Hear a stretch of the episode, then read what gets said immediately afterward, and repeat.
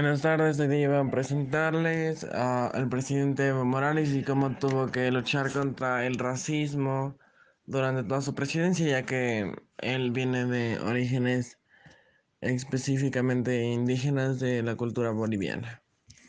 Bueno, Evo Morales uh, se la, le nombran presidente el 22 de enero del 2006 y siempre tuvo que, primero, iniciaron protestas intensas de fraude electoral.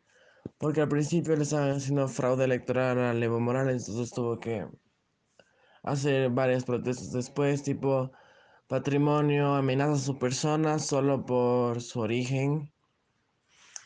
Prácticamente como que el racismo estuvo full anclado a su parte, como que como que política, ya que al ser de, un origen indígena boliviano no era como que considerado acto para el cargo.